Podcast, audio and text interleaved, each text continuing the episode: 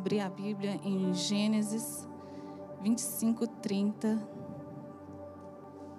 Gostaria de compartilhar com a igreja hoje uma passagem muito especial para mim, muito conhecida também. Vamos ler de 30 a 34. E disse Esaú a Jacó: Deixe-me, peço-te, comer desse guisado vermelho, porque estou cansado. Por isso se chamou Edom. Então disse Jacó: Vende-me hoje a tua primogenitura. E disse Esaú: Eis que estou a ponto de morrer. Para que me servirá a primogenitura? Então disse Jacó: Jura-me hoje. E jurou-lhe e vendeu a sua primogenitura a Jacó. E Jacó deu pão a Esaú e o guisado de lentilhas. E ele comeu e bebeu. E levantou-se e saiu. Assim desprezou Esaú a sua primogenitura. Amém? Senhor amado e santo, muito obrigada, Senhor, por mais essa oportunidade que o Senhor nos deu de estarmos na tua casa, Senhor, louvando e adorando o teu santo nome. Obrigada, Senhor, por esse ministério de louvor que sempre, Senhor, vem estando conosco, nos levando a te adorar, Senhor, com esses louvores tão lindos. Que o Senhor continue presente aqui conosco, Senhor, que o Senhor venha me capacitar para colocar, para passar à igreja, Senhor, aquilo que o Senhor colocou em meu coração, Senhor. Tenha misericórdia da minha vida aqui nesta noite, Senhor. Ser conosco em nome de Jesus. Amém. Irmãos, eu gostaria de estar tá passando para vocês um pouco. Todo mundo, a maioria deve conhecer a história de, de Esaú. É uma história bem, bem conhecida, mas é uma, uma é uma, uma mensagem muito especial para mim e o Senhor colocou no meu coração para a gente estar trabalhando aqui essa noite. O direito de primogenitura. O que, que era o direito da primogenitura? Esse direito lhe concedia, concedia a Isaú privilégios especiais. O filho primogênito recebia a bênção familiar, que resultava em uma liderança espiritual e social. Além disso, ele possuía o benefício especial em relação à herança dos pais. No caso, uma dupla parte da herança.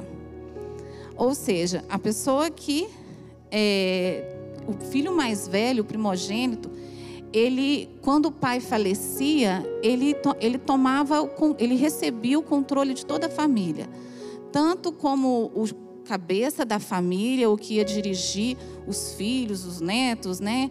Toda, toda o clã ali, todas as bem, a todas as finanças também ele ia ser o, o líder espiritual da família e ele também recebia uma parte dobrada da herança, das terras, dos bens.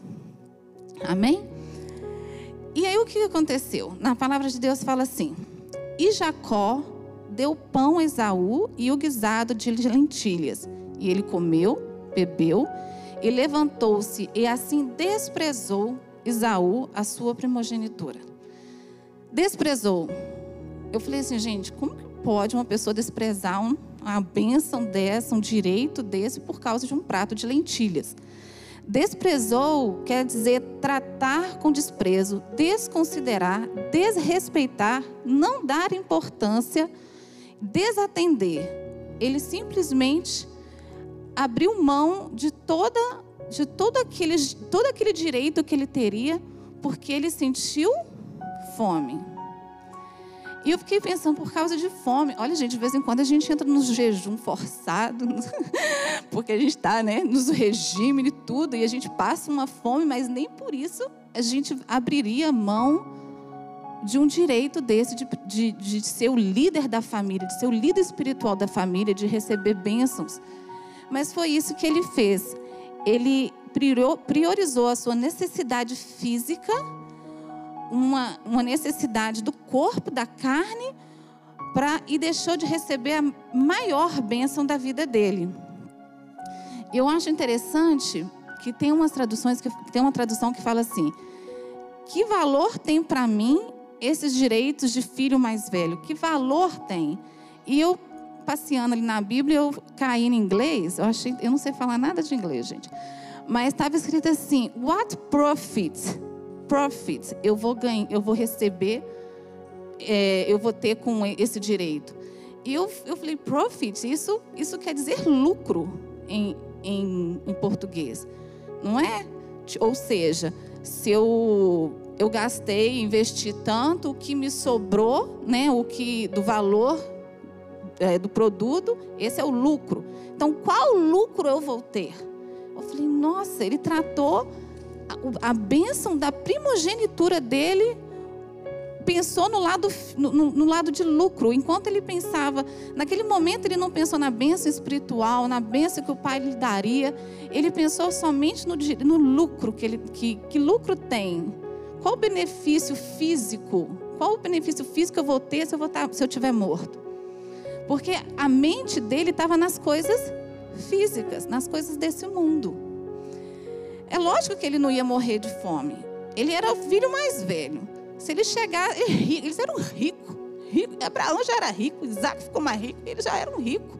Ele podia chegar na tenda de qualquer qualquer empregado e falar assim: Eu estou com fome. Eles, na hora, ia servir um banquete para ele. Se ele chegasse para o pai dele, o pai dele serviria, mandaria os empregados virem e serve um banquete para o meu filho. Ele, ele era o preferido do pai. E mesmo assim, ele queria aquele guisado. E é, o exemplo que Esaú deixou para nós, lá em Hebreus 12, 16, fala assim: Hebreus 12, 16 e ninguém seja devasso ou profano. Olha que coisa. Como Esaú, que por uma refeição vendeu o seu direito de primogenitura. Falei, nossa, esse foi o exemplo que ele deixou para toda a sua geração, até para nós hoje, de devasso e profano. Devasso quer dizer uma pessoa imoral, descarado, desavergonhado profano que desrespeita a santidade de coisas sagradas. Ele desrespeitou aquilo que era sagrado, porque a bênção, a, a, o direito de primogenitura tinha sido imposto por Deus. E ele simplesmente desprezou aquilo. Mas o que, que aconteceu depois? Depois de ele ter desprezado o seu direito de primogenitura, ele quis a bênção. Ele desvinculou uma coisa da outra. E aí o que aconteceu? Eu imagino que ele foi lá, comeu, né? Se fartou. Depois deve ter pensado assim: é um bobão, meu irmão, né? Ele acha mesmo que eu vou dar para ele. Ele queria dar uma desperta. Ele acha mesmo que eu vou dar o meu direito de primogenitura para ele. Não tinha testemunho. Na Bíblia não fala que tinha testemunho ali, que não tinha ninguém. Aí o que, que ele relevou aquilo e depois quis a bênção. Só que o que Isaú não percebeu ele não se deu conta que o Senhor estava vendo tudo. Na palavra de Deus fala que, lá em Salmos 33, 13 e 15, fala: Dos céus olha o Senhor e vê toda a humanidade, do seu trono ele observa todos os habitantes da terra. Ele que forma o coração de todos, que conhece tudo o que conhece tudo o que fazem. Dos céus o Senhor olha e vê toda a humanidade. Ai. Ô, gente, quando eu vejo umas coisas dessas, eu falo, meu Deus. Aí, ele não se deu conta que o Senhor estava vendo tudo. Então, naquele momento ali, que ele desprezou, o Senhor viu. E aí, o que, que acontece depois? Ai, o benção, a, a, a benção do filho mais velho, ela seria a primeira. Os, o, naquela época, o pai abençoava todos os filhos, igual, igual Jacó fez com todos os filhos. Mas a benção do primeiro filho era uma benção especial, era a benção da primogenitura. Só que ela não é desvinculada do direito de primogenitura. A benção é quando o pai impunha a mão sobre o filho e, te, e, e, e, ali é como se ele batia um martelo. Tipo assim, eu vou morrer e agora você toma posse da bênção.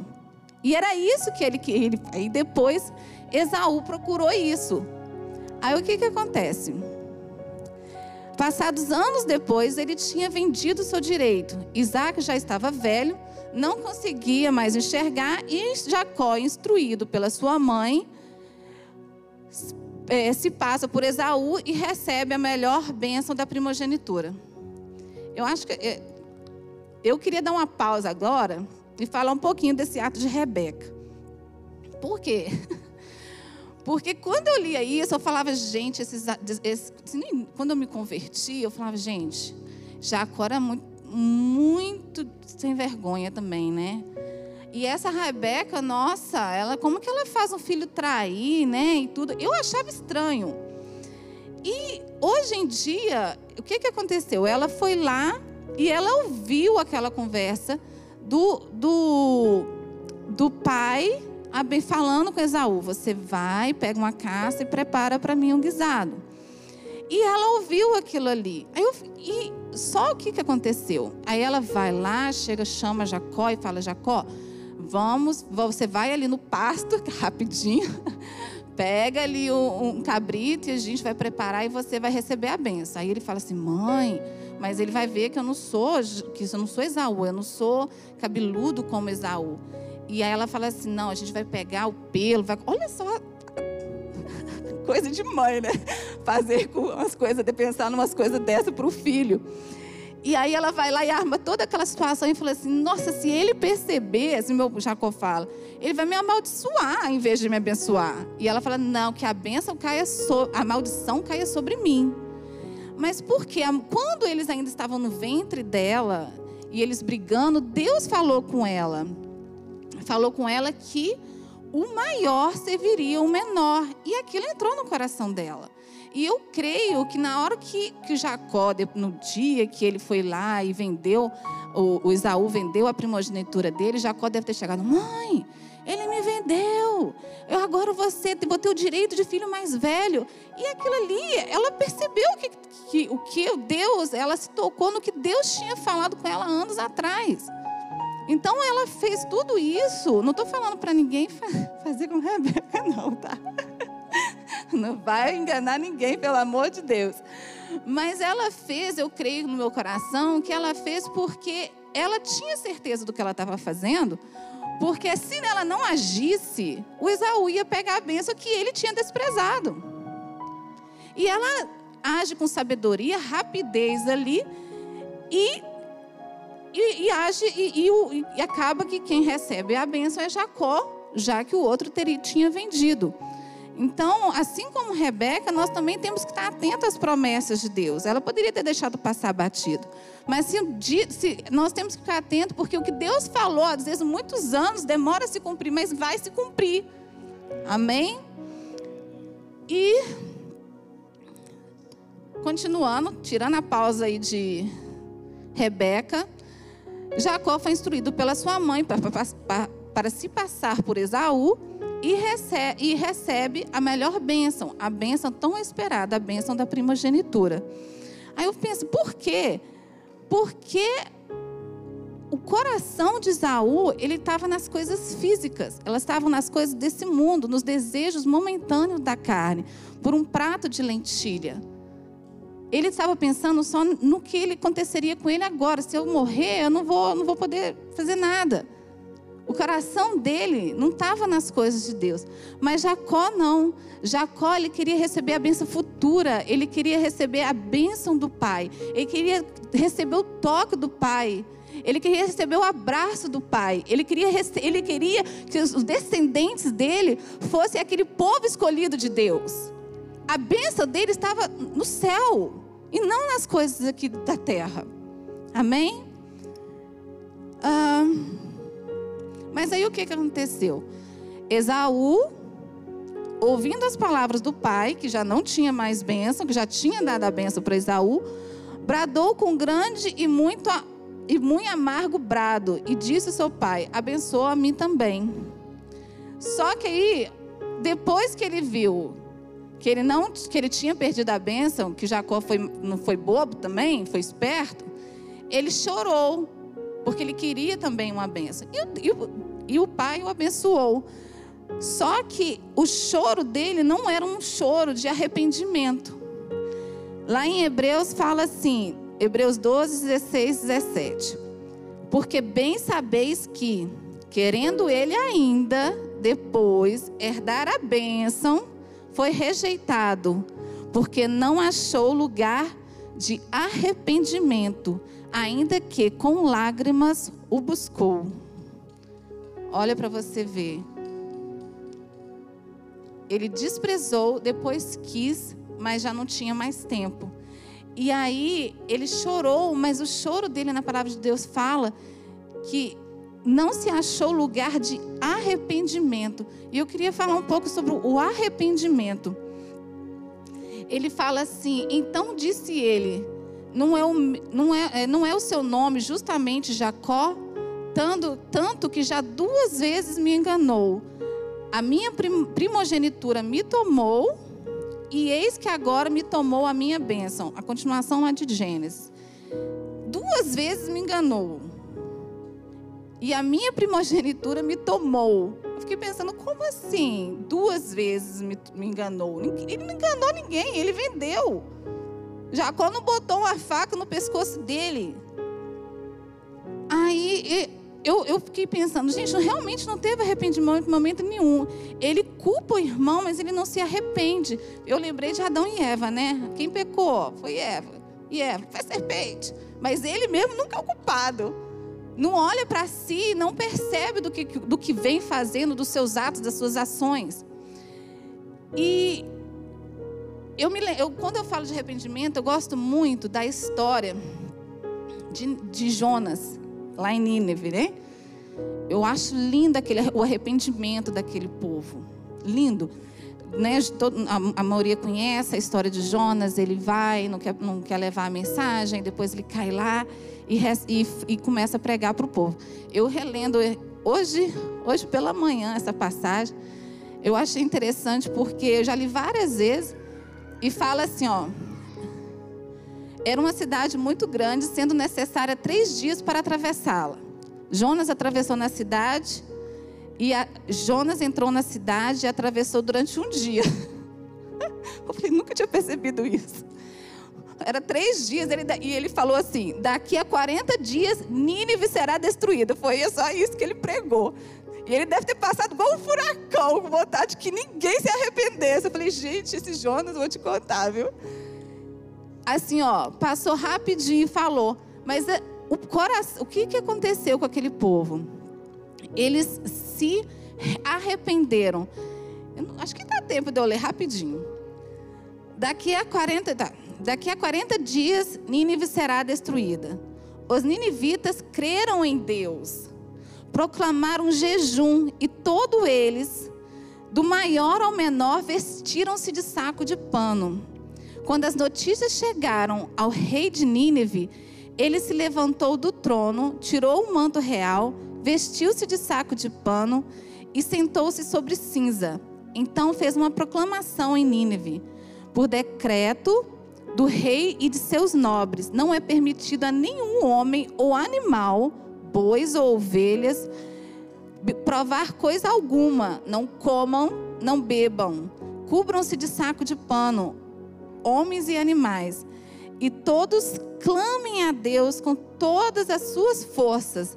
Deixem os maus caminhos e a violência. Talvez, talvez Deus se arrependa e abandone a sua ira e não sejamos destruídos. Tendo em vista que eles fizeram o que eles fizeram e como abandonaram os seus maus caminhos, Deus se arrependeu e não destruiu, não os destruiu como tinha ameaçado. Não é lindo o arrependimento do povo de Nínive? E eu fico, e eu fico, quando eu fico parei para pensar, eu falei assim, o jejum ele representa um, um, arrependimento interno, o desejo de se aproximar de Deus. Eles primeiros eles entraram no jejum e o, o, o, o, o pano de saco, se vestir de pano de saco, é, no meu coração veio que é um arrependimento externo. Eles se desprenderam de toda a vaidade, das coisas físicas. Enquanto eles jejuaram e estavam tentando se conectar com Deus, o fato deles tirarem, naquela época era muito comum tirarem a roupa, o rei tirar toda a glória né, da roupa, do ouro que ele vestia, se vestia em plano de saco. Ele estava querendo dizer: eu tiro toda a minha vaidade, eu, eu abro mão de todas as coisas físicas. E eu achei isso muito, eu achei isso muito bonito porque o arrependimento ele tem que passar por duas fases, no interior, no coração do homem, e também tem que ter uma mudança de atitude. Na palavra de Deus fala que abandonar os seus maus caminhos. E assim tem que ser, tem que ser o homem, tem que ser a humanidade. Nós, crentes, temos que fazer. Lá em Joel 2, 12 e 13 fala: Agora, porém, declara o Senhor: volte-se para mim de todo o coração, com jejum, lamento e pranto. Rasguem o coração e não as vestes, e não as vestes. Voltem-se para o Senhor, para o Deus, pois ele é misericordioso e compassivo, muito paciente e cheio de amor. Arrependa-se e não envia desgraça. Arrepende-se e não envia desgraça. Rasguem o coração, tem que começar do interior. E o arrependimento também ele traz mudança de atitude. Em 2 Crônica, em 2 Crônica 7,14. E se o meu povo, que se chama pelo meu nome, segundo Crônicas, desculpa. E se, e se o meu povo, que se chama pelo meu nome, se humilhar e orar e buscar a minha face e se converter dos seus maus caminhos, olha aqui os maus caminhos de novo, o arrependimento que tem que ter mudança então eu ouvirei dos céus e perdoarei os seus pecados e sararei a terra. Então, é o que Deus colocou no meu coração sobre o arrependimento que não se achou em Esaú. Tem que ter mudança, tem que começar de dentro para fora. O, pano de saco, quando eu li aquilo ali, eu falei, gente, eles tiraram todas as vestes, todas, todas aquelas aqueles ouros, todas aquelas coisas, porque para eles não era importante. Eles queriam se aproximar, eles queriam a chance de, de, de, entrar na presença do Senhor. Eles queriam tocar o coração de Deus para que Deus mudasse a opinião com relação a eles. E eles mudaram o mau caminho deles. Eu fico pensando assim, nós crentes, nós somos filhos de Deus, mas ainda nós estamos sujeitos ao pecado. Mas nós precisamos nos arrepender todo dia, porque nós não podemos viver com o pecado. Quando a amargura, quando a tristeza, quando o orgulho, quando a vaidade começa a entrar no nosso coração, a gente tem que ter um alerta. E a gente tem que nos, colocar de, nos colocarmos de joelho e pedir arrependimento. Nós temos que nos arrepender todos os dias. Nós não podemos ignorar e deixar que, ou, ou deixar que eles cresçam, porque isso pode gerar uma, uma amargura, uma, uma falta de perdão, e Jesus está voltando. Amém. Estou acabando. Primogenitura. A primeira vez que eu vi esse texto de, de Esaú, há 16 anos atrás. E, e foi muito especial para mim, mas eu não conseguia entender isso para a igreja também hoje, porque para mim, primogenitura era aquelas coisas lá do Antigo Testamento. Ou então, e eu fiquei e, e, lendo esses dias atrás, lá em Hebreus 12, 22, 23, fala assim: Mas vocês chegaram ao Monte Sião, a Jerusalém celestial, a cidade do Deus vivo. Chegaram aos milhares de milhares de anjos em alegre reunião, a igreja dos primogênitos, a igreja dos primogênitos, cujos nomes estão nos, escritos no livro, estão escritos nos céus. Vocês chegaram a Deus, juiz de todos os homens, aos espíritos dos justos aperfeiçoados. A partir do momento que a gente aceita Jesus, nós somos filhos de Deus. Nós somos cordeiros de Cristo. E nós temos que receber, nós temos que tomar posse dessa bênção. Enquanto, no, enquanto nos tempos de Isaú existiu o direito de primogenitura, hoje todos aqueles que recebem o Senhor Jesus, nós temos o direito de sermos chamados filhos de Deus, logo os cordeiros de Cristo. E lá em Romanos 8, 17, 18, fala assim: E se nós somos filhos, somos logo herdeiros também, herdeiros de Deus e co-herdeiros de Cristo Se é certo que com ele padecemos, para que também com ele sejamos glorificados. Porque para mim tenho por certo que as aflições deste tempo presente não são para comparar com a glória que em nós há de ser revelada. Com a, a glória que em nós há de ser revelada. A bênção futura que o todo crente está esperando. Mas eu fui pensando também e existe uma bênção atual hoje que nós já podemos tomar posse. E quando a gente fala de bênção atual de hoje, né? Nós pensamos, muitas vezes a gente pode pensar, como o irmão falou do milagre, de coisas. E não é. A maior bênção que o Senhor, que nós podemos receber hoje como filho de Deus é a presença de Deus. É, a é o relacionamento com Jesus Cristo. A morte dele não pode ser em vão lá na cruz do Calvário. Quando o meu marido falou hoje, eu achei, eu falei assim, ele leu o papel. Que quando o véu se rasgou de alto a baixo, foi isso. Ele estava querendo dizer assim: não precisa mais de todo aquele aparato, sacrifícios, é sangue, sacerdote, aquela coisaiada toda, não precisa mais. E os fariseus estavam ali adorando aquele lugar com a arca vazia, não tinha arca lá dentro, estava vazia. Eu acho tão interessante isso. Como é que esse povo pode estar ali fazendo o quê, meu Deus? Não tinha nada ali, eles estavam com todo aquele ritual. E o Senhor Jesus lá, morrendo, sendo crucificado, e eles perdendo a oportunidade de estar com Cristo. E eles o crucificando por causa de uma coisa vazia, coisas materiais. Nós temos que deixar de pensar nas coisas dessa terra e começar a pensar no Senhor Jesus, na, no relacionamento com Ele. Quando aquele véu se rasgou, o que ele quis dizer? através de Cristo nós podemos agora tocar no Senhor, ter, sentir a presença do, do Senhor.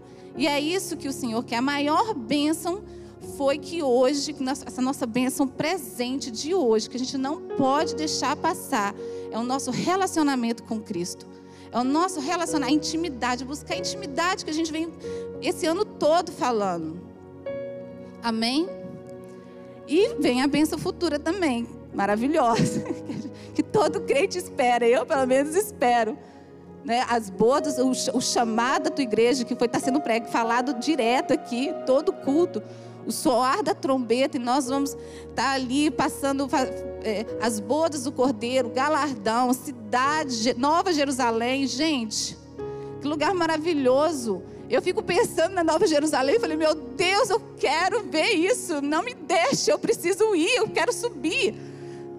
A gente preocupado com casa, com carro aqui, sendo que a gente pode demorar, a gente vai ter um, em breve, gente, em breve nós vamos estar morando numa cidade de ouro. Eu amo ouro, eu quero morar lá. Essa é a bênção futura que a gente tem que almejar. Hoje a gente busca a bênção principal, o relacionamento com Cristo. Essas coisas futuras nós vamos receber por certo. Amém? Eu acredito que todos aqui são cristãos já. Mas eu não podia deixar de falar que qual é o prato de lentilha que vem trocando o nosso direito de filho hoje? Qual é o prato de lentilha? Às vezes nós estamos deixando, nós estamos trocando pelo nosso direito de filho de Deus. A gente tem que pensar nisso. É uma pergunta que eu gostaria que nós estivéssemos pensando Todos, a gente tem que pensar todos os dias. Nós não podemos deixar de, ser, de, de receber os nossos direitos de filhos de Deus por causa de coisas deste mundo. Nós não podemos ser insensatos como Isaú, loucos, de achar que essas coisas que, que às vezes estão aí no mundo são melhores do que as que estão que nós podemos ter hoje, que é o nosso relacionamento com o Senhor e com coisas futuras. Amém? não vamos perder o nosso foco. Não vamos nos acomodar somente vir à igreja aos domingos ou quartas-feiras. O Senhor tem muito mais para nós do que isso. Muito mais. Vamos buscar nossa santificação. Sem a qual, porque sem a santificação nós não vamos ver ao Senhor. Nós precisamos realmente estar fazendo uma autoavaliação todos os dias. Amém? Venha sem demora. Conserva o que tens, para que ninguém tome a sua coroa. Vamos buscar a face do Senhor Jesus em vez de buscar as bênçãos do Senhor Jesus. Amém? As bênçãos físicas. É isso que eu gostaria de deixar para a igreja. Eu agradeço em nome de Jesus.